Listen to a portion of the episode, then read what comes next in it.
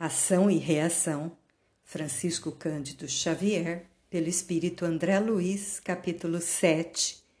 Conversação Preciosa. Facilitando-nos a tarefa, Druso apresentou-nos mais intimamente ao ministro Sanzio, informando que estudávamos, em alguns problemas da mansão, as leis de causalidade Anelando penetrar mais amplas esferas de conhecimento acerca do destino, indagávamos sobre a dor.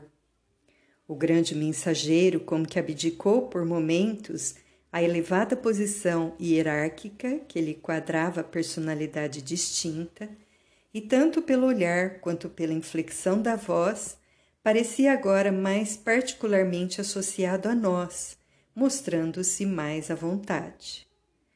A dor, sim, a dor, murmurou, compadecido, como se perscrutasse transcendente questão nos escaninhos da própria alma, e fitando-nos a Hilário e a mim, com inesperada ternura, acentuou quase doce.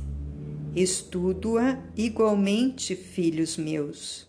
Sou funcionário humilde dos abismos Trago comigo a penúria e a desolação de muitos. Conheço irmãos nossos, portadores do estigma de padecimentos atrozes, que se encontram animalizados há séculos. Nos despenhadeiros infernais, entretanto, cruzando as trevas densas, embora o enigma da dor me dilacere o coração, Nunca surpreendi criatura alguma esquecida pela divina bondade. Registrando-lhe a palavra amorosa e sábia, inexprimível sentimento me invadiu a alma toda.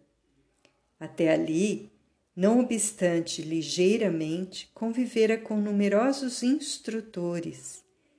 De muitos deles conseguira ensinamentos e observações magistrais mas nenhum até então me trouxera ao espírito aquele amálgama de enlevo e carinho, admiração e respeito que me assomava ao sentimento.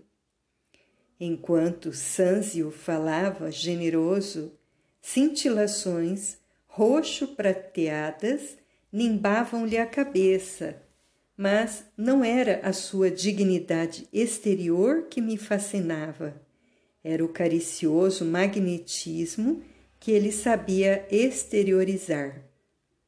Tinha a impressão de achar-me à frente de meu pai ou de minha própria mãe, ao lado de quem me cabia dobrar os joelhos. Sem que me fosse possível governar a comoção, lágrimas ardentes rolavam-me pela face.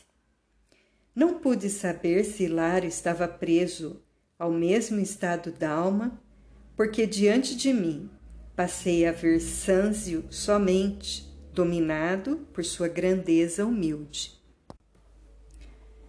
De onde vinha, Senhor? perguntava sem palavras, nos refolhos do coração, aquele vulto tão ilustre, mas apesar disso tão simples d'alma. Onde conhecera eu aqueles olhos belos e límpidos? Em que lugar lhe recebera um dia o orvalho de amor divino, assim como o, verbe, o verme na caverna sente a bênção do calor do sol? O ministro percebeu-me a emotividade, como o professor assinala a perturbação do aprendiz, e qual se quisesse advertir-me sobre o aproveitamento das horas, avançou para mim e observou carinhosamente. Pergunte, meu filho, sobre questões não pessoais e responderei quanto puder. Percebi-lhe a nobre intenção e busquei dominar-me. Grande benfeitor, exclamei comovido, buscando olvidar os meus próprios sentimentos. Poderemos ouvi-lo de algum modo acerca do karma? Sanzio retomou a posição que lhe era habitual, junto ao espelho cristalino, e obtemperou. Sim, o karma, expressão vulgarizada entre os hindus, que em sânscrito quer dizer ação, a rigor designa causa e efeito, de vez que toda ação ou movimento deriva de causa ou impulsos anteriores.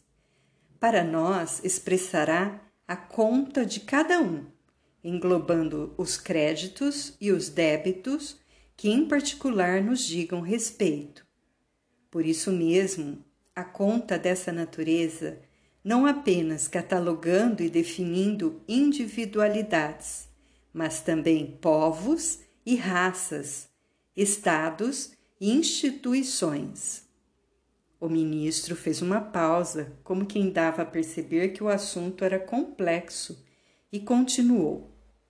Para melhor entender o karma, ou conta do destino criada por nós mesmos, convém lembrar que o governo da vida possui igualmente o seu sistema de contabilidade a se lhe expressar no mecanismo de justiça inalienável.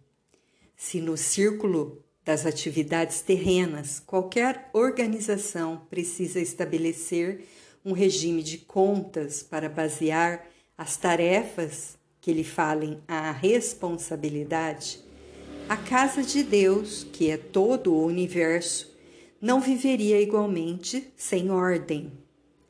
A administração divina, por isso mesmo, dispõe de sábios departamentos para relacionar conservar, comandar e engrandecer a vida cósmica, tudo pautando sob a magnanimidade do mais amplo amor e da mais criteriosa justiça. Nas sublimadas regiões celestes de cada orbe entregue à inteligência e à razão, ao trabalho e ao progresso dos filhos de Deus, fulguram os gênios angélicos encarregados do rendimento e da beleza, do aprimoramento e da ascensão da obra excelsa, com ministérios apropriados à concessão de empréstimos e moratórias, créditos especiais e recursos extraordinários a todos os espíritos encarnados ou desencarnados que os mereçam em função dos serviços referentes ao bem eterno. E, nas regiões atormentadas como esta, varridas por ciclones de dor regenerativa, temos os poderes competentes para promover a cobrança e a fiscalização, o reajustamento e a recuperação de quantos se fazem devedores complicados ante a divina justiça, poderes que têm a função de purificar os caminhos evolutivos e circunscrever as manifestações do mal. As religiões na Terra, por esse motivo, procederam acertadamente, localizando o céu nas esferas superiores e situando o inferno nas zonas inferiores, porquanto nas primeiras encontramos a crescente glorificação do universo, e nas segundas a purgação e a regeneração indispensáveis à vida para que a vida se acrisole e se eleve ao fulgor dos cimos. Ante o intervalo espontâneo e reparando que o ministro se propunha manter contato conosco através da conversação, aduzi com interesse. Comove saber que, sendo a providência divina, a magnanimidade perfeita sem limites, gerando tesouros de amor para distribuí-los com abundância em favor de todas as criaturas, é também a equidade vigilante na direção e na aplicação dos bens universais. Efetivamente, não poderia ser de outro modo, ajuntou Sanzio bondoso. Em assuntos da lei de causa e efeito, é imperioso não olvidar que todos os valores da vida, desde as mais remotas constelações à, à mais mínima partícula subatômica, pertencem a Deus, cujos inabordáveis desígnios podem alterar e renovar, anular ou reconstruir tudo o que está feito.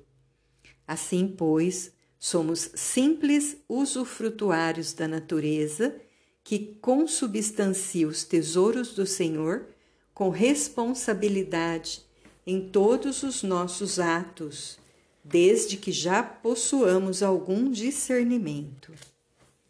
O espírito, seja onde for, encarnado ou desencarnado, na terra ou noutros mundos, gasta em verdade o que lhe não pertence, recebendo por empréstimos do Eterno Pai os recursos de que se vale para efetuar a própria sublimação no conhecimento e na virtude.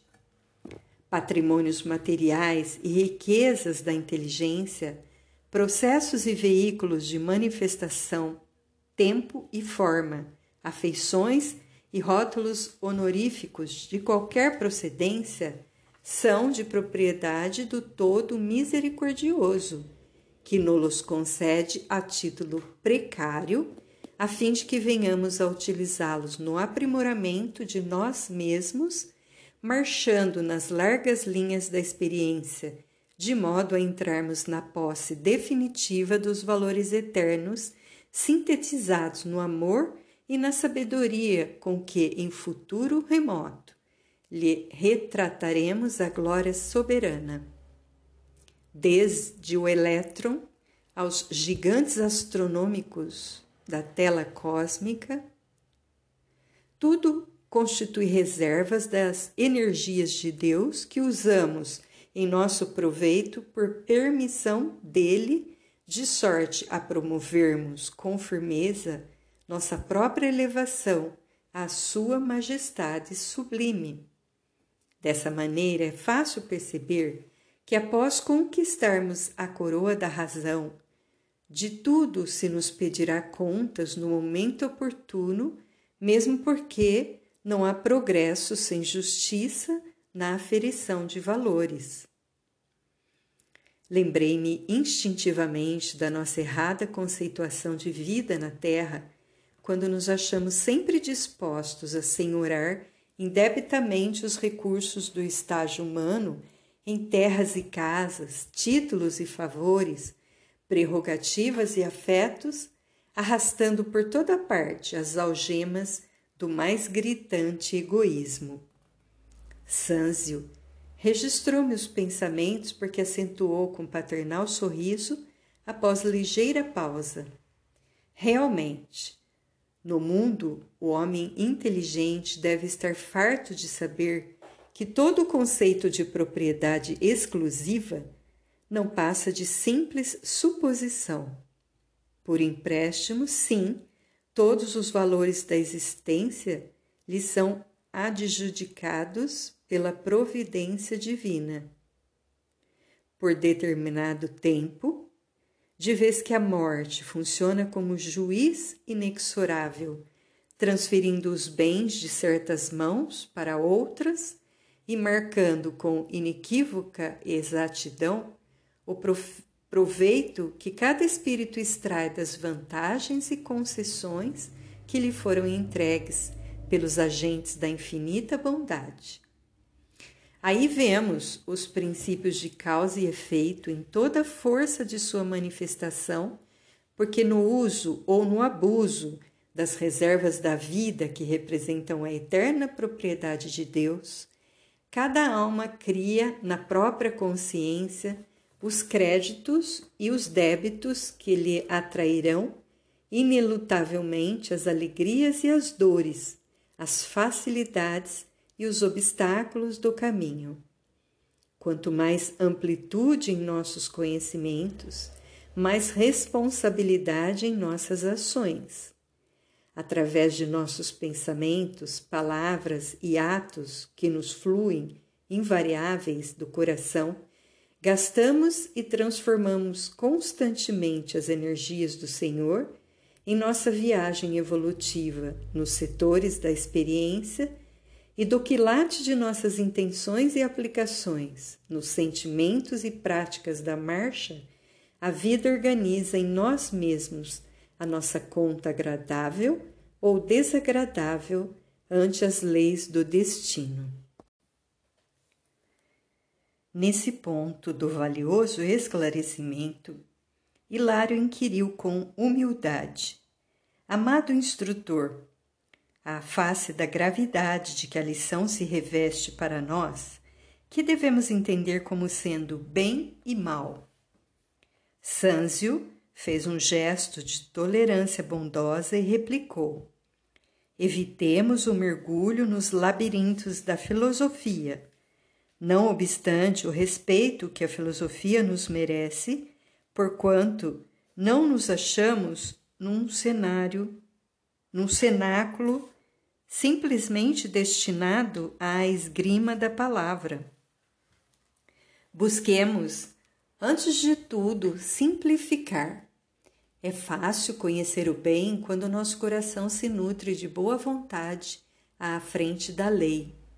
O bem, meu amigo, é o progresso e a felicidade, a segurança e a justiça para todos os nossos semelhantes e para todas as criaturas de nossa estrada, aos quais devemos empenhar as conveniências de nosso exclusivismo mas sem qualquer constrangimento por parte de ordenações puramente humanas que nos colocariam em falsa posição no serviço por atuarem de fora para dentro, gerando muitas vezes em nosso cosmo interior, para nosso prejuízo, a indisciplina e a revolta. O bem será, desse modo, nossa decidida cooperação com a lei a favor de todos ainda mesmo que isso nos custe a renunciação mais completa, visto não ignorarmos que, auxiliando a lei do Senhor e agindo de conformidade com ela, seremos por ela ajudados e sustentados no campo dos valores imperecíveis. E o mal será sempre representado por aquela triste vocação do bem unicamente para nós mesmos a expressar-se no egoísmo e na vaidade, na insensatez e no orgulho que nos assinalam a permanência nas linhas inferiores do espírito. Finda breve pausa, o ministro ajuntou. Possuímos em nosso Senhor Jesus Cristo o paradigma do eterno bem sobre a terra, tendo dado tudo de si em benefício dos outros não hesitou em aceitar o supremo sacrifício no auxílio a todos, para que o bem de todos prevalecesse, ainda mesmo que a ele em particular se reservassem a incompreensão e o sofrimento, a flagelação e a morte. Em vista da pausa que se fizera espontânea, ousei ainda interrogar, faminto de luz. Generoso amigo, Poderíamos ouvi-lo de alguma sorte quanto aos sinais kármicos que trazemos em nós mesmos? Sanzio refletiu alguns momentos e ponderou. É muito difícil penetrar o sentido das leis divinas com os recursos limitados da palavra humana. Ainda assim, iniciemos o tentame recorrendo a imagens tão simples quanto seja possível. Apesar da impropriedade, comparemos a esfera humana ao reino vegetal. Cada planta produz na época própria, segundo a espécie a que se ajusta, e cada alma estabelece para si mesma as circunstâncias felizes ou infelizes em que se encontra, conforme as ações que pratica através de seus sentimentos, ideias e decisões na peregrinação evolutiva.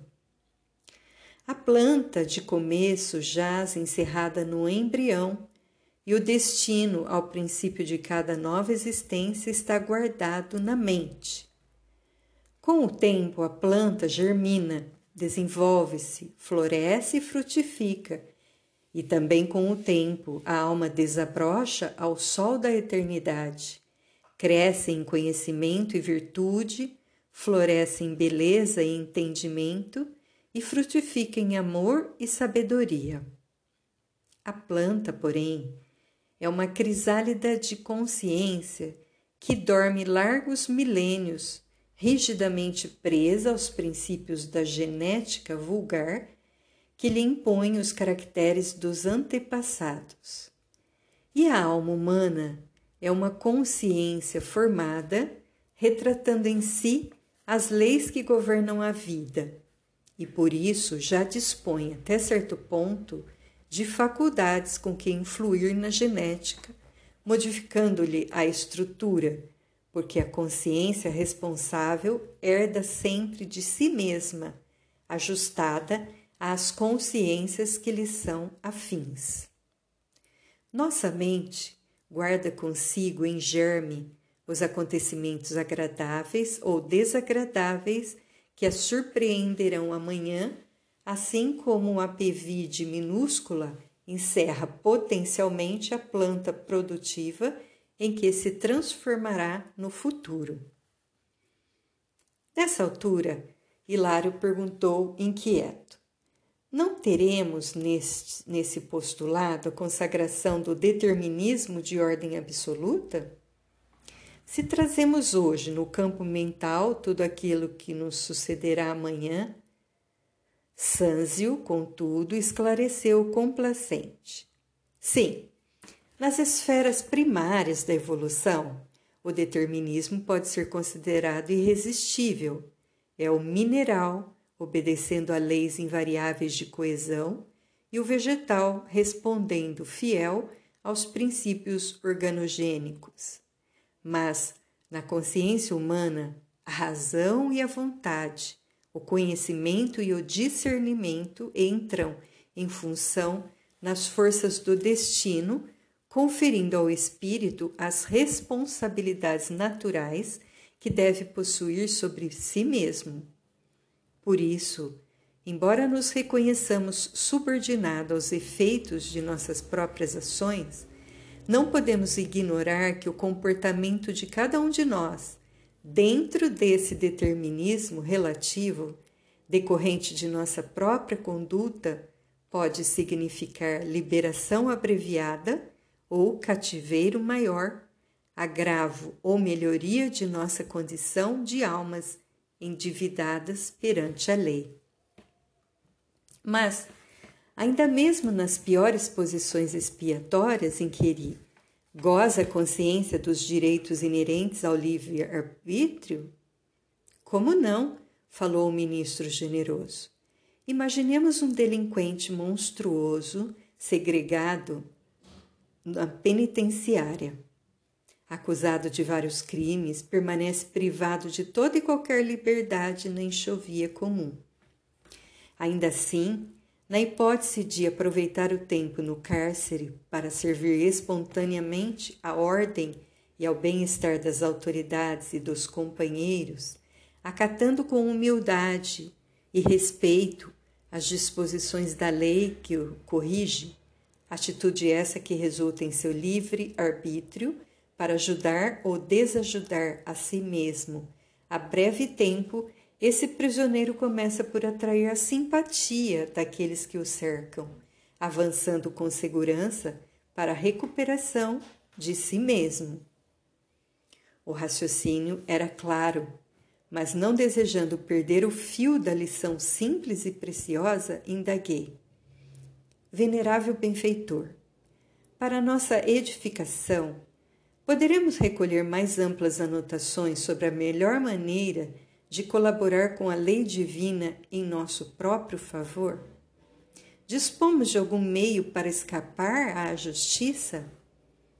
Sanzio sorriu e observou: Da justiça ninguém fugirá, mesmo porque a nossa consciência, em acordando para a santidade da vida, aspira a resgatar dignamente todos os débitos de que se onerou perante a bondade de Deus. Entretanto, o amor infinito do Pai Celeste brilha em todos os processos de reajuste. Assim é que, se claudicamos nessa ou naquela experiência indispensável à conquista da luz que o Supremo Senhor nos reserva, é necessário nos adaptemos à justa recapitulação das experiências frustradas utilizando os patrimônios do tempo. Figuremos um homem acovardado diante da luta, perpetrando o suicídio aos 40 anos de idade no corpo físico.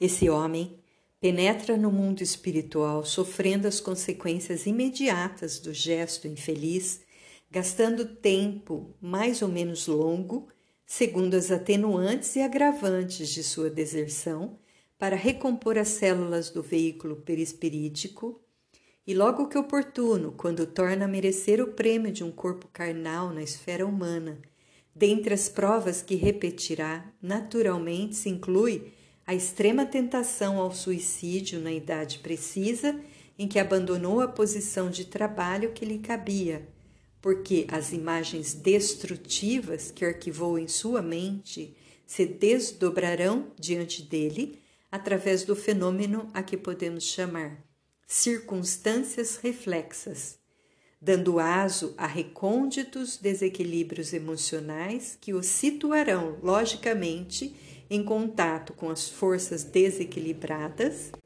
que se lhe ajustam ao temporário modo de ser.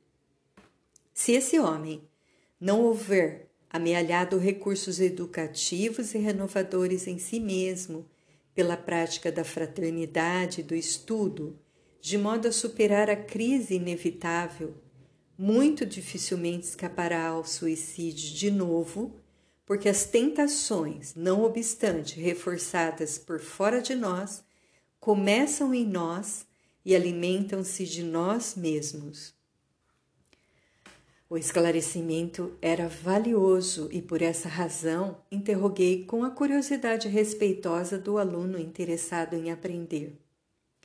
E como pode a criatura habilitar-se devidamente para resgatar o preço de sua libertação?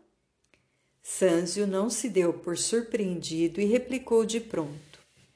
Como qualquer devedor que de fato se empenhe na solução dos seus compromissos, de certo que o homem sumamente endividado precisa aceitar restrições no seu conforto para sanar seus débitos com as suas próprias economias. Em razão disso, não pode viver à farta, mas sim com abstinência e suor de modo a liberar-se tão depressa quanto possível. O grande orientador fez uma pausa de momento como para refletir e continuou. Voltemos ao símbolo da planta.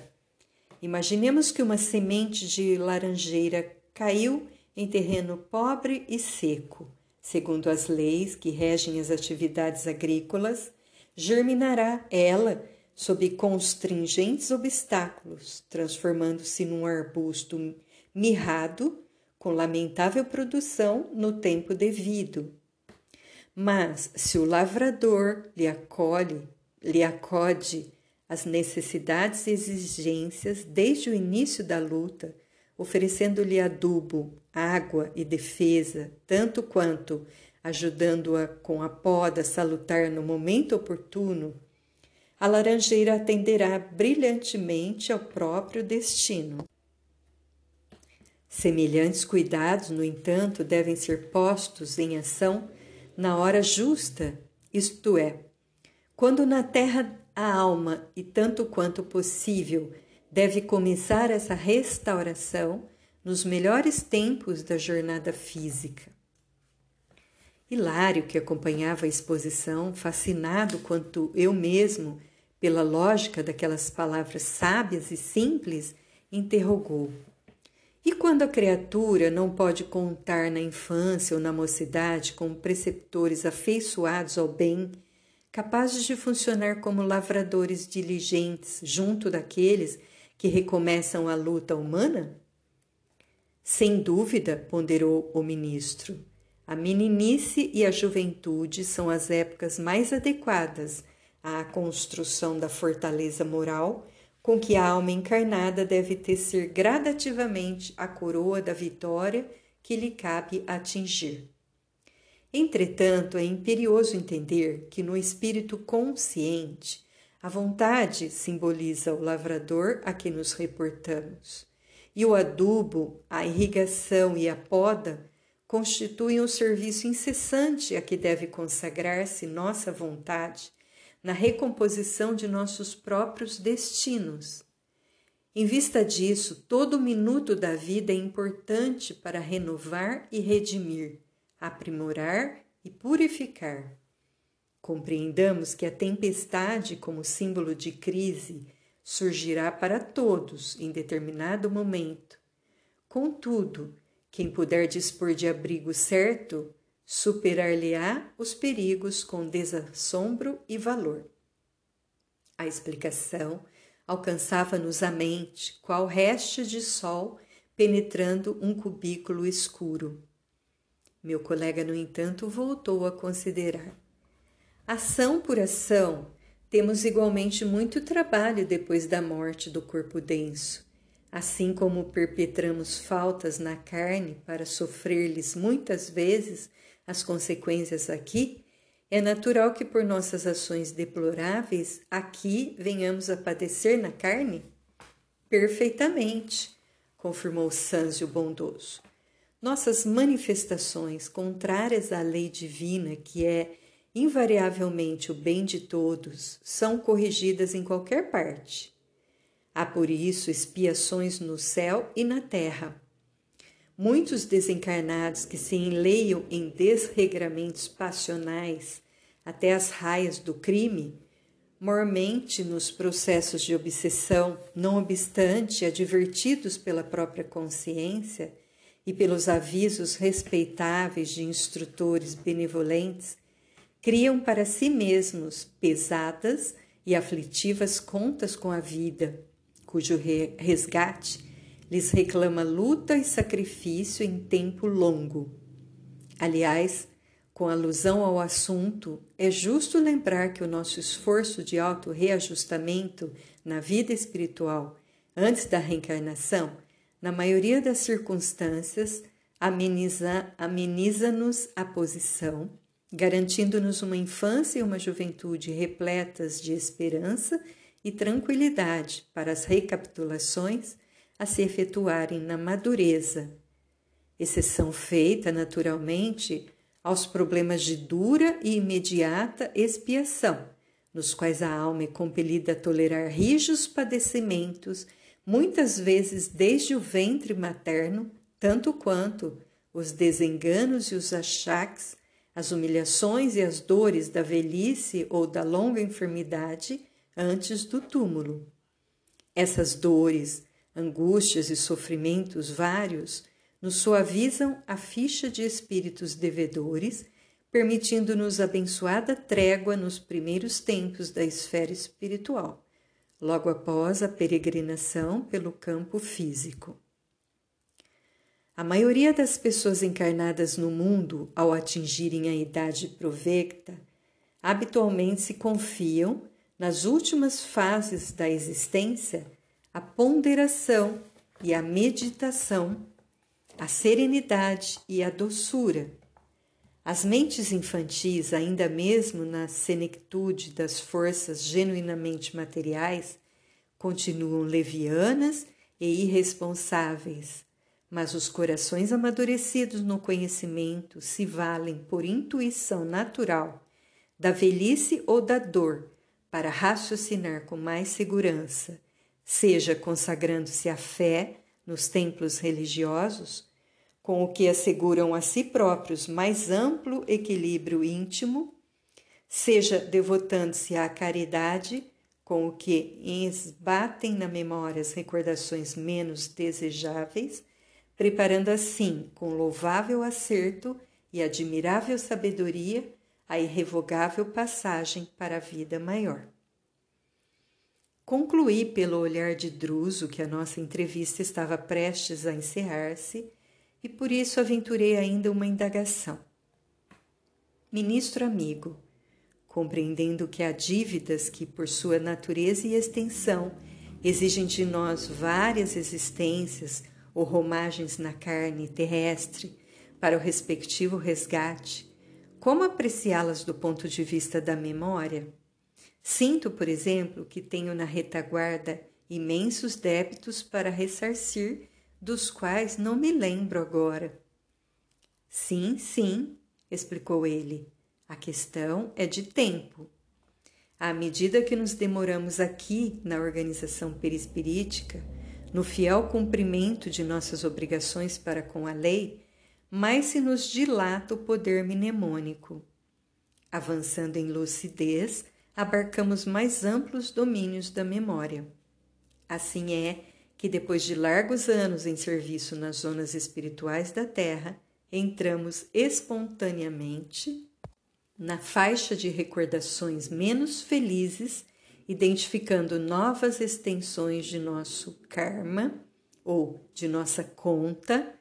Embora sejamos reconhecidos à benevolência dos instrutores e amigos que nos perdoam o passado menos digno, jamais condescendemos com as nossas próprias fraquezas e por isso vemos-nos impelidos a solicitar das autoridades superiores novas reencarnações difíceis e proveitosas que nos reeduquem ou nos aproximem da redenção necessária. Compreenderam? Sim, havíamos entendido. Sanzio fitou o diretor da casa, como a dizer-lhe que o horário se esgotara, e Druso lembrou com gentileza que não devíamos reter o instrutor atencioso e complacente. Agradecemos com humildade as lições recebidas, enquanto o ministro voltava à câmara brilhante, onde a neblina móvel passou de novo a adensar-se, apagando-se a figura venerável aos nossos olhos. Em breves minutos, o ambiente retomou os característicos que lhe eram habituais e a palavra comovedora de Druso, em prece, encerrou a inovidável reunião.